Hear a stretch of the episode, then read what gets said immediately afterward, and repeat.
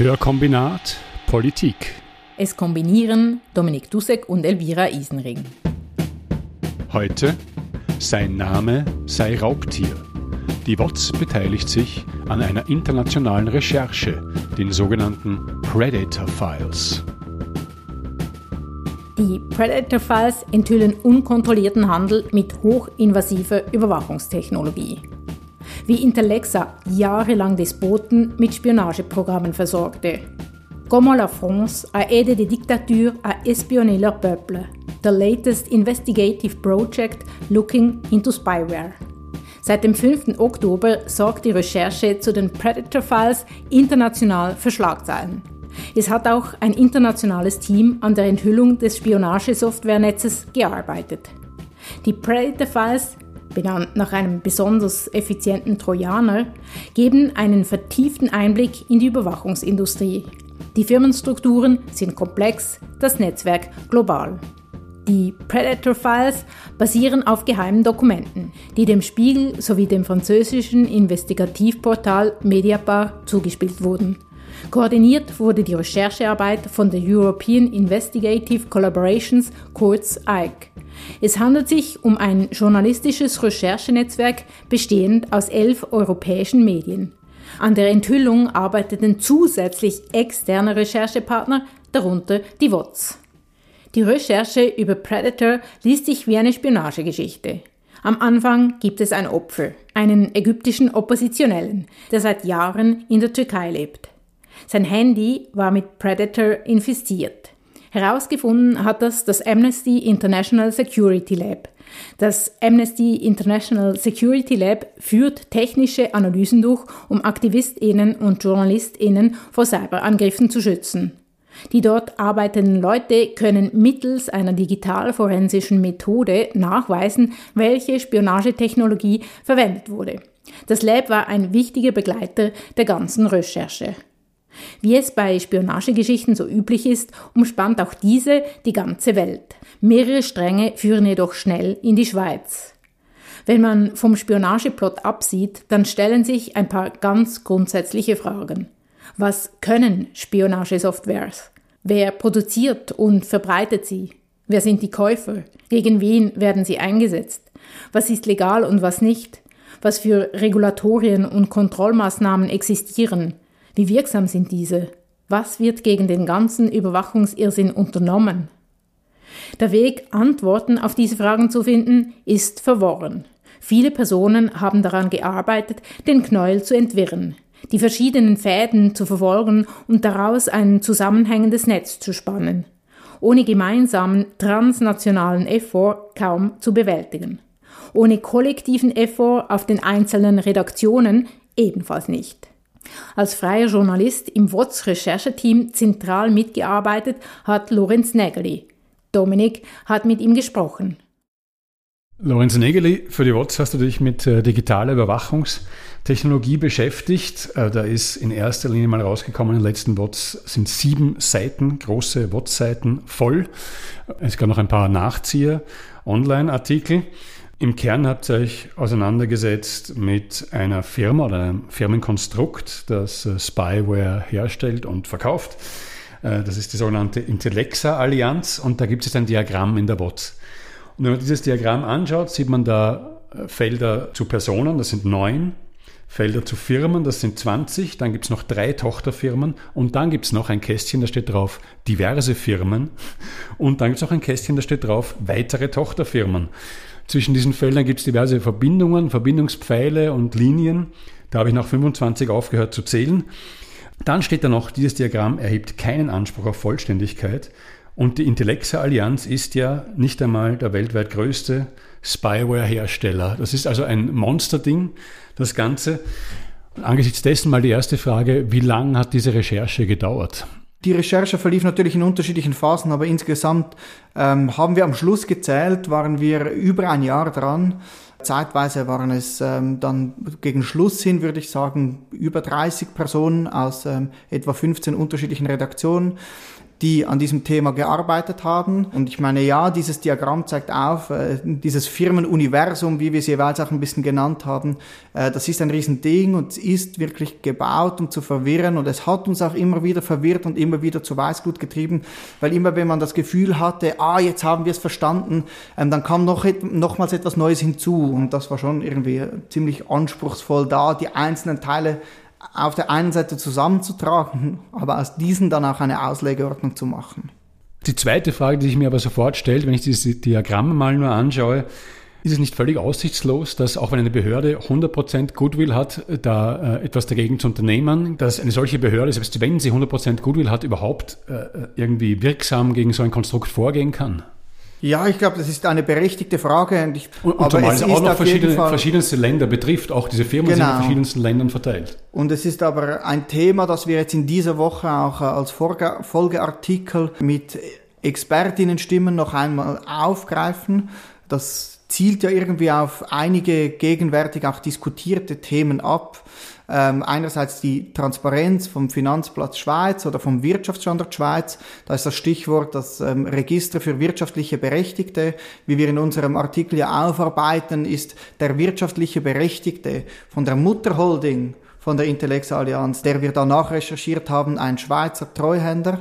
Äh, und da wird ja im Moment gerade eine Vernehmlassung diskutiert, wo es darum geht, ein Transparenzregister einzuführen, das vermeintlich mehr Transparenz schaffen sollte. Und da geht es natürlich um die Frage, wie würde man das schaffen? Weil ich stimme dir zu, wenn man ähm, dieses Diagramm anschaut, dann kann eine einzelne Behörde wahrscheinlich dieses Gewirr nicht alleine entwirren, sondern da braucht es auf der einen Seite auf jeden Fall Zusammenarbeit von unterschiedlichen Behörden, dass man da eine Übersicht kriegt und auf der anderen Seite halt wahrscheinlich wirklich auch eine andere regulatorische oder gesetzliche Grundlage, damit es gar nicht mehr möglich ist dass solche komplexe Konstrukte entstehen, sondern dass von Beginn weg eigentlich andere Transparenzanforderungen herrschen.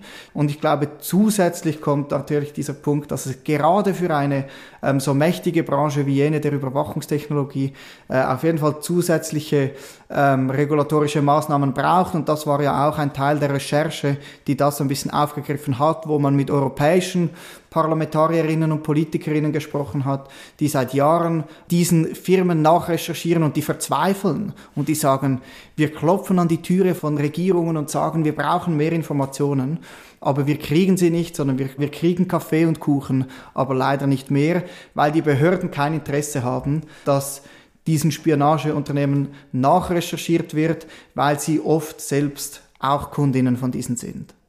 Zu solchen äh, Staaten, die auch äh, KundInnen sind, äh, kommen wir später noch. Aber vielleicht jetzt am Anfang, es gibt ja auch eine ganze Fülle von, von Technologien, die da eingesetzt und gehandelt werden. Kannst du einen kurzen Überblick geben, was es da gibt an Spyware und wie unbemerkt äh, solche Spyware sich in unser aller elektronische Geräte einschleusen könnte? Ja, auf jeden Fall. Ich würde, wenn es mir erlaubt ist, einen kurzen Schlenker noch machen, weil um zu erklären, welches die Firmen sind, äh, den wir nachrecherchiert haben. Auf der einen Seite ist das, was als Intellexa bekannt ist. Das ist eine Firma, die von ähm, insbesondere von israelischen ehemaligen Geheimdienstlern aufgebaut wurde, allen voran von Tal Dilian, den wir, über den wir ausführlich berichtet haben. Und der äh, und, einen, einen Wohnsitz im Wallis, glaube ich. Hat. Genau, der hat ein äh, Chalet im Unterwallis. Die entwickeln Spionageprodukte, die man Trojaner nennt, ähm, Predator-Infektionsprodukte, die infizieren Handys und die saugen alle Informationen ab, die du da drauf hast. Und dann gab es äh, ein wichtiges Partnerunternehmen oder eine Partnergruppe, die, die wurde unter dem Begriff Nexa-Gruppe zusammengefasst. Und das ist äh, eine Unternehmensgruppe mit Wurzeln, insbesondere in Frankreich und unterschiedlichen Unternehmensstandorten. Und die sind berühmt geworden, insbesondere mit Internet-Massenüberwachung. Ähm, das heißt, mit eigentlich Internet-Monitoring-Softwares, die, wie sie selber sagten, den Internetverkehr von einem ganzen Land äh, monitoren oder absagen konnten. Und diese Unternehmen, die haben zusammengespannt, um diese beiden Produktkategorien zu kombinieren und dadurch eigentlich ein attraktives Angebot für Syner Kunden. Synergien schaffen, wie genau, man immer sagt. Sie haben das äh, eigentlich als ein One-Stop-Shop for Surveillance Technology, haben sie das genannt, als sie sich selber beworben haben. Wenn, als wir dann auf diese vielen Dokumente gestoßen sind, ähm, haben, sind wir auch auf neue Namen oder auf neue Kombinationen gestoßen und haben dann wirklich auch gemerkt, dass sie durch die Kombination der Produkte auch ihre Produkte weiterentwickelt haben. Und das ließ sich äh, am besten am äh, Produkt Predator aufzeigen. Das ist so das Hauptprodukt, das wir auch analysiert haben. Da kommt ja auch der Name Predator Files und das ist eben ein solcher Trojaner. Und als der in, bei Intellexa, als die begonnen haben, war das ein One-Click. Infection Trojaner. Also das ist, das bedeutet, dass ein Telefon infiziert wird, wenn die Nutzerin auf einen infizierten Link klickt. Und den haben sie auch dank der Kombination mit äh, Produkten aus dem Nexa-Sortiment so weiterentwickeln können, dass er zu einem Zero-Click-Trojaner wurde, also zu einem Trojaner, der ohne, dass man etwas anklicken muss, zu einer Infektion von deinem Telefon führt.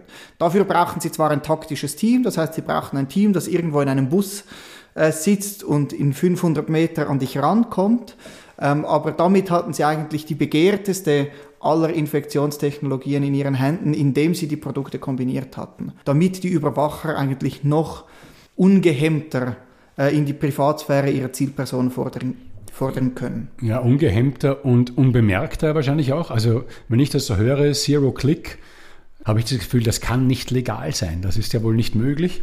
Wie sind denn da die Bestimmungen? Kann man zwischen legaler und illegaler Spyware überhaupt unterscheiden? Oder geht es dann nur darum, wer sie einsetzt? Gibt es da internationale Vereinbarungen dazu und werden die durchgesetzt?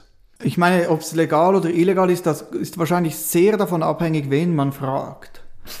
Denn ich gehe davon aus, so haben wir auch die Antworten der Behörden wahrgenommen, wenn wir sie gefragt haben, ob sie entsprechende Technologien nutzen, dass es die Behörden als durchaus legal und vor allem, und ich glaube, das ist noch viel wichtiger, als durchaus gerechtfertigt sehen, dass sie solche Technologien nutzen, dass sie so weit in die Intimsphäre von Personen eindringen. Und ich glaube, das ähm, bezieht Behörden auf der ganzen Welt äh, mit ein. Das heißt, es kommt nicht darauf an, wo die sind. Ich habe vorher schon darauf hin verwiesen, dass wir mit EU-Parlamentarierinnen äh, geredet haben, beispielsweise insbesondere ähm, mit der Parlamentarierin Sophie Intfeld, die beim PEGA-Komitee mitgearbeitet hat, das heißt seit Jahren eigentlich genau Missbräuche mit Spionagetechnologie äh, aufdecken wollte.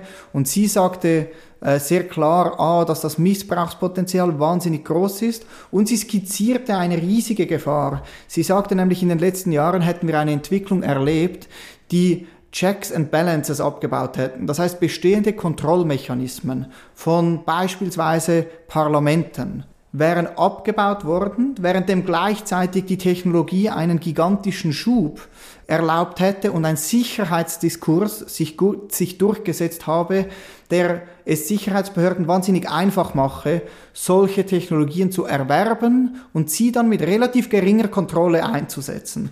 Und sie hat da auch sehr viel Wert darauf gelegt, dass man das nicht nur in einem Auslagerungsdiskurs, der auch sehr eurozentrisch sein kann, auf ähm, autoritäre Regime oder Diktaturen bezieht, sondern dass das auch für Europa gilt.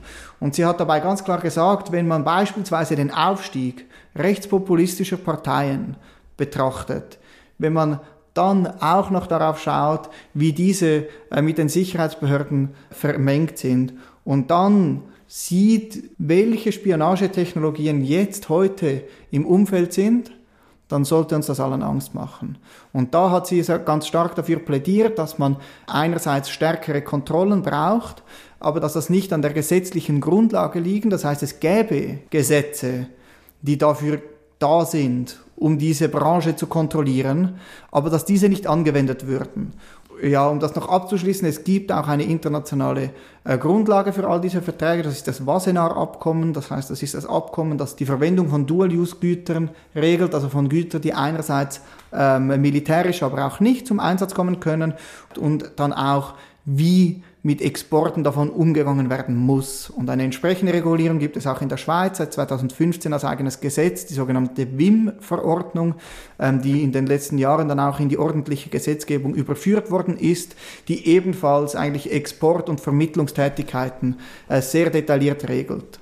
Wenn wir jetzt ja schon bei der Schweiz sind, es kommt ja auch bei euch vor, ich weiß nicht mehr genau welche Institution, ich glaube die Schweizer Armee hat gesagt, dass sie in Verhandlungen ist, ich glaube mit Nexa in dem Fall, Wird diese, diese WIM-Regelung, heißt sie, in der Schweiz, kannst du da sagen, wie die durchgesetzt wird? Ja, also ich glaube, man muss unterscheiden. Also ein, der erste Teil ist die Sicherheitsbehörden in der Schweiz. Da haben wir eigentlich alle relevanten Beschaffungsagenturen angefragt, ob sie A, Geschäftsbeziehungen mit den äh, erwähnten Unternehmen hätten und ob sie die Technologien, die wir beschreiben, einsetzen würden. Das haben wir zu Beginn insbesondere das FEDPOL, also die Bundespolizei und die polizeiliche Beschaffungsbehörde, aber auch den Nachrichtendienst, also den Schweizerischen Inlandgeheimdienst angefragt, ob sie diese Produkte verwenden und äh, wenig überraschenderweise hieß es da, man mache keine Angaben zur Verwendung von solchen Technologien. Und in der Folge haben wir dann ähm, bei einer Schlichtungsverhandlung argumentiert, dass sie wenigstens irgendetwas dazu sagen müssten.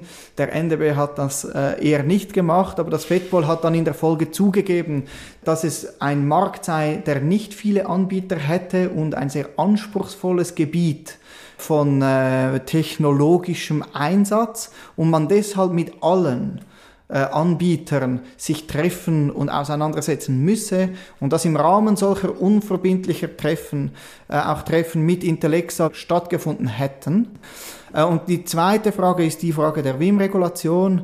Ähm, das ist ein Gesetz, das aber insbesondere die Ausfuhr und die Vermittlung ähm, von Gütern regelt. Das bedeutet, die Unternehmen, die solche Produkte exportieren, aber auch die Geschäfte, mit solchen Produkten vermittelt, und das war in unserem Fall in der Recherche sehr relevant, die unterstehen einer Bewilligungspflicht. Und wichtig zu verstehen ist aber, dass diese Bewilligungspflicht eine Bringschuld ist. Das heißt, die Firmen müssen selbstständig entscheiden, wann sie die Geschäfte melden. Wenn sie natürlich Geschäfte fälschlicherweise nicht melden, dann ist es strafbar. Doch die Frage, die sich stellt, gerade wenn man auf das Firmenkonstrukt schaut, über das wir zu Beginn geredet haben, ist, unter welchen Umständen dann dieses Nichtmelden überhaupt sichtbar wird.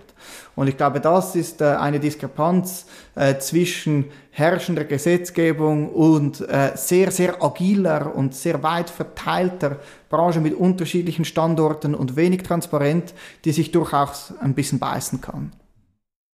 Spionagetools können also nicht nur unbemerkt und ohne eigenes Zutun Handys infizieren, sondern auch unbemerkt auf der ganzen Welt verkauft werden. Der Kostenpunkt für diese Software beläuft sich übrigens auf 10.000 Euro. Wenn man bedenkt, dass Exportkontrollen selbst bei der Ausfuhr von Kriegsmaterial ziemlich einfach umgangen werden können, kriegt man einen Geschmack dafür, wie einfach das mit Produkten geht, die nicht die Physik eines Panzers haben. Dass die Schweiz für eigene Zwecke Predator gekauft hat, lässt sich offiziell nicht bestätigen. Im bereits existierenden Wikipedia-Eintrag über die Predator-Files steht jedoch, dass die Spyware auch an Deutschland, Österreich und die Schweiz verkauft wurde. Du hast schon äh, den Herrn angesprochen mit dem Chalet im Wallis. Wie war der Name? Der israelische Ex-Geheimdienstler Tal Dilian. Genau, äh, der hat einen Wohnsitz in der Schweiz und ist einer von gar nicht so wenigen Ex-Geheimdienstlern, die jetzt in dieser äh, privatwirtschaftlichen Spyware-Branche arbeiten. Und da kann man ja schon ein bisschen davon ausgehen, dass die äh, aus ihrer Geheimdienstzeit ein gewisses Insiderwissen mitbringen aus ihrer Arbeit beim Staat. Unternehmen der Staaten nichts dagegen, dass so ein, so ein Wechsel unmöglich wird. Das kann den Staaten, denke ich mir, auch nicht recht sein. Und haben die eine Handhabe, sowas zu unterbinden? Ja, ich glaube, die Frage ist ja, ob sie ein Interesse haben. Ja, das, das ist auch eine Frage. Das zu unterbinden, oder? Was wir im Rahmen unserer Recherche schon immer wieder gehört haben von, von Expertinnen, ist ja, dass auch ein bisschen eine gegenseitige Abhängigkeit entsteht zwischen der Privatwirtschaft und den Staaten.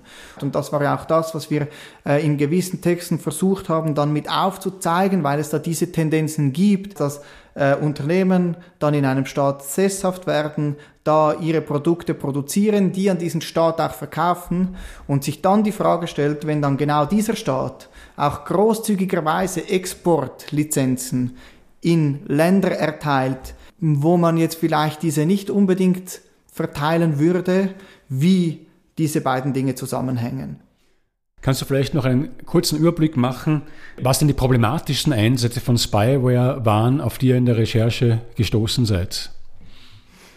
Ja, ich glaube, das ist auch äh, vielleicht auch fast so das Herzstück oder irgendwie so die wichtigste Erkenntnis aus der Recherche, dass man diese Vertragsabwicklungen sichtbar machen konnte. Also wie laufen diese Vertragsverhandlungen? Wer ist dabei beteiligt? Wie organisieren sich die Hintermänner? Und was kosten auch die Produkte? Und wir haben im Rahmen der Recherche ähm, Spuren auch wieder in unterschiedliche Länder gefunden, konnten drei Cases oder Beispiele äh, von Predator-Geschäften sehr detailliert nachzeichnen. Und das war einerseits das Geschäft mit Ägypten. Da konnten wir auf der einen Seite aufzeigen, wie halt auch die Firmen ihre unterschiedlichen Standorte nutzten, um quasi mit Lizenzgeschäfte dann den Ablauf vom Verkauf sehr wirksam zu verschleiern. Das heißt, sie haben dann in Europa hergestellte Produkte als Lizenzgeschäft an eine in Dubai ansässige Firma verkauft und es war am Schluss die in Dubai ansässige Firma, die dann Vertrag mit Ägypten abgeschlossen hat und in Ägypten war der Endkunde das sogenannte ähm, Technical Research Department. Das ist ähm, eine Einheit sehr weit oben in der ägyptischen Geheimdiensthierarchie, ähm, die eigentlich seit Jahren als politische ähm, Geheimdiensteinheit gilt, die eben beispielsweise Oppositionelle überwacht. Man konnte auch aufzeigen, dass es, obwohl die Firma in Dubai den Vertrag abgeschlossen hat, trotzdem eigentlich die Geschäftsleute der Nexa-Gruppe und hinter Intellexa waren, die den Verkauf abgewickelt haben. Ähm, das heißt, die haben da die Fäden gezogen. Es waren auch europäische TechnikerInnen, die dann da nach Kairo reisten und diese Produkte vorführten, die das auch alles vorbereiteten. Das heißt, da erhielt man schon einen Einblick in die ganze Abwicklung einer sonst äh, sehr verschwiegenen Branche. Das zweite und, und, und, Ägypten ist eine Militärdiktatur, das kann man, glaube ich, so sagen. Genau, also ich meine, Ägypten ist natürlich eine Militärdiktatur und es war auch bemerkenswert, mit welcher Begründung das nachher verteidigt wurde, nämlich obwohl die Geschäftsleute sogar untereinander diskutiert haben und gesagt haben, wenn das rauskommt, dass wir das Geschäft machen, dann sind wir tot. Haben sie nachher in Befragungen, die wir einsehen konnten, ähm, haben sie dann gesagt, ja, es war nicht an uns, das zu entscheiden, sondern wir überlassen die Entscheidung, ob ein Geschäft gemacht werden darf oder nicht, vollkommen den Exportkontrollbehörden. Die beiden anderen Fälle betreffen Vietnam und Madagaskar. Im Fall von Madagaskar handelte es sich sogar um illegale Exporte. In beiden Ländern waren die Endkunden nicht Strafverfolgungsbehörden, sondern politische Ämter, die für sogenannte innere Sicherheit zuständig sind, die also, zumal in autoritären Staaten, ein großes Interesse daran haben, Oppositionelle auszuspionieren. Potenziell Betroffene, also Oppositionelle Aktivistinnen und Journalistinnen sollten hingegen ein großes Interesse daran haben, Kenntnisse über die Möglichkeiten und Funktionsweise der aktuellen Überwachungstechnologie zu gewinnen. Denn die Staaten, in denen diese Technologie hergestellt und vermarktet wird, entziehen sich jeglicher Verantwortung. Der Aufklärungswille ist maximal gering. Aufklärungsarbeit könnte natürlich auch die Schweiz äh, leisten, denn äh, du hast schon erwähnt, von diesen neun Personen in eurem Diagramm hat die eine Person, der ehemalige israelische Geheimdienstangestellte, einen Wohnsitz in der Schweiz und eine weitere im Tessin ist sogar Schweizer. Ist die Schweiz denn äh, auch ein beliebter Standort für solche Firmen und welche Handhabe hätte die Schweiz da, um jetzt mindestens mal gegen diesen Zweig oder diese zwei Personen in diesem Netzwerk vorzugehen? Ja, also ich glaube, zuerst kommt nicht so darauf an, welche Nationalität äh, die Personen haben, sondern was wichtig ist, ist, von welchem Standort aus beteiligen sie sich als Person ähm, oder über eine Firma an gewissen Geschäften. In beiden Fällen gehen wir davon aus, dass es insbesondere den, äh, den Tatbestand der Vermittlung betrifft. Das heißt, da ist die Frage bei dieser Person mit dem Wohnsitz in Wallis, hat er aus dem Wallis heraus relevante Teile der Geschäfte abgewickelt. Das stärkste Indiz, äh, würde ich sagen, ist, dass er in WhatsApp-Gruppenchats, die uns vorliegen, ähm, wo diese Verkäufe geplant oder organisiert wurden, er mit einer Telefonnummer der Schweiz ist ob äh, in dieser Hinsicht etwas unternommen wird, können wir zu diesem Zeitpunkt natürlich nicht sagen. Wenn es denn so wäre, dann würde uns natürlich äh, die äh, Erfolge davon oder das Outcome brennend interessieren. Beim Treuhänder aus dem Tessin geht es nochmals ein bisschen weiter, weil da ist die Konstellation ja nochmals eine andere. Auf der einen Seite ist er der wirtschaftlich Berechtigte vom ganzen Konstrukt. Das heißt, die Mutterholding von Intellexa, die befindet sich in Irland. Das heißt, wenn man in Irland ins Register für wirtschaftlich Berechtigte, Irland hat im Gegensatz zur Schweiz so ein Register, hereinschaut und da schaut, wer unter dem Namen Talestris Limited Holding aufgeführt ist, ähm, dann war das dieser Treuhänder. Dann hatte er auch unterschiedliche Rollen bei verschiedenen Firmen der Intellexa Allianz. Das heißt beispielsweise bei jener Firma in den British Virgin Islands, die Intellexa Firma in den britischen Jungferninseln ist auch jene, die die Intellexa Markenrechte besitzt, mutmaßlich also schon noch eine wichtige Firma in diesem Konstrukt. Dann kommt aber noch hinzu, dass er ebenfalls einziger Unterschriftenberechtigter ist von einer Firma, die hundertprozentige Tochterfirma von dieser Mutterholding ist und die, wie wir in, einem, äh, in einer Verschwiegenheitserklärung gesehen haben, die wir einsehen konnten, unter dem Namen Intellexa agiert. Und da wird es natürlich nochmals besonders interessant, weil das bedeutet, dass wenn er die Unterschrift unter ein solches Dokument setzt, er natürlich maßgeblich am Zustandekommen von Verträgen mitwirkt, weil ohne seine Unterschrift der Vertrag ja nicht zustande kommen könnte. Wenn man maßgeblich an Verträgen mitwirkt, die diese Produktekategorien betrifft, die Intellexa anbietet, dann muss man seine Geschäfte bewilligen lassen. Ähm, wie die Rüstungsexportdaten zeigen, die wir mit der WOTS im Rahmen vom Rüstungsreport jedes Jahr anfragen, taucht die entsprechende Firma äh, jedoch in diesen Daten in den letzten Jahren nicht auf. Von daher gehen wir eigentlich davon aus, äh, dass entsprechende Tätigkeiten nicht bewilligt wurden. Wenn man solche Vermittlungstätigkeiten durchführt ähm, und das nicht meldet, dann ist das ein Straftatbestand, das ist ein Vergehen. Ähm, und das heißt, wenn man dann eigentlich sagt, welche Handhabe ähm, hätten die Schweizer Behörden, ähm, dann können wir das an diesem Punkt auch nicht 100% beantworten. Wir haben auch mit verschiedenen Expertinnen geredet und da war schon auch die klare Meinung, ja okay, dieses Gesetz ist relativ jung, das gibt es seit 2015, wurde dann in den Folgejahren in die ordentliche Gesetzgebung überführt. Und dieses Gesetz wird noch nicht angewendet. Es wird von den Behörden noch nicht praktiziert. Und da kam es die klare Forderung, wenn dieses Gesetz Wirksamkeit entfalten solle, ähm, dann muss es angewendet werden. Das bedeutet in anderen Worten, dass wenn es starke Indizien gibt, dass Geschäfte gemacht werden, die aber nicht gemeldet werden, dass die Behörden die untersuchen sollten. Und wir werden sehen, ob das passiert. Zum Schluss nochmal, du hast von der Verzweiflung dieser äh, EuropapolitikerInnen gesprochen. Du hast auch Amnesty International erwähnt. Und Amnesty International ist zum Schluss gekommen, äh, so steht es bei euch zu lesen, dass weder individualisierte Überwachungstechnologie noch Massenüberwachungstechnologie jemals unter Achtung der Menschenrechte eingesetzt werden kann.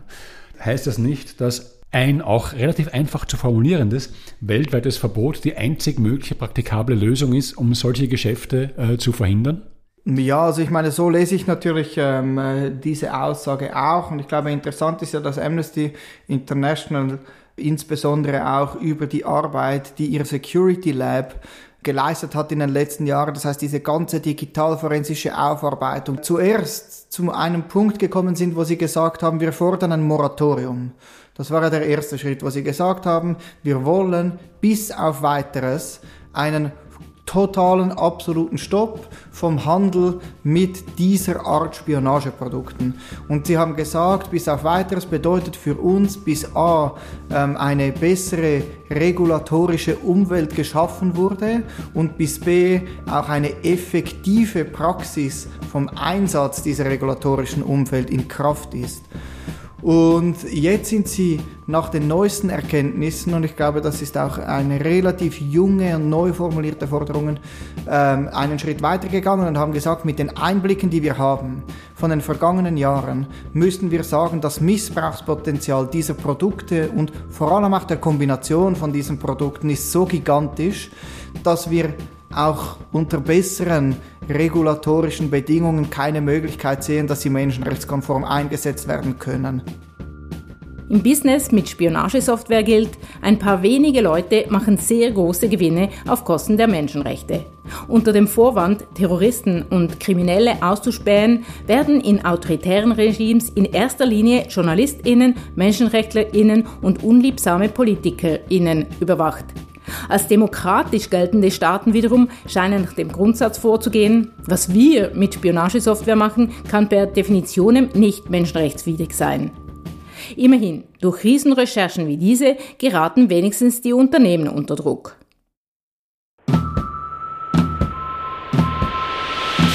Hörkombinat Politik.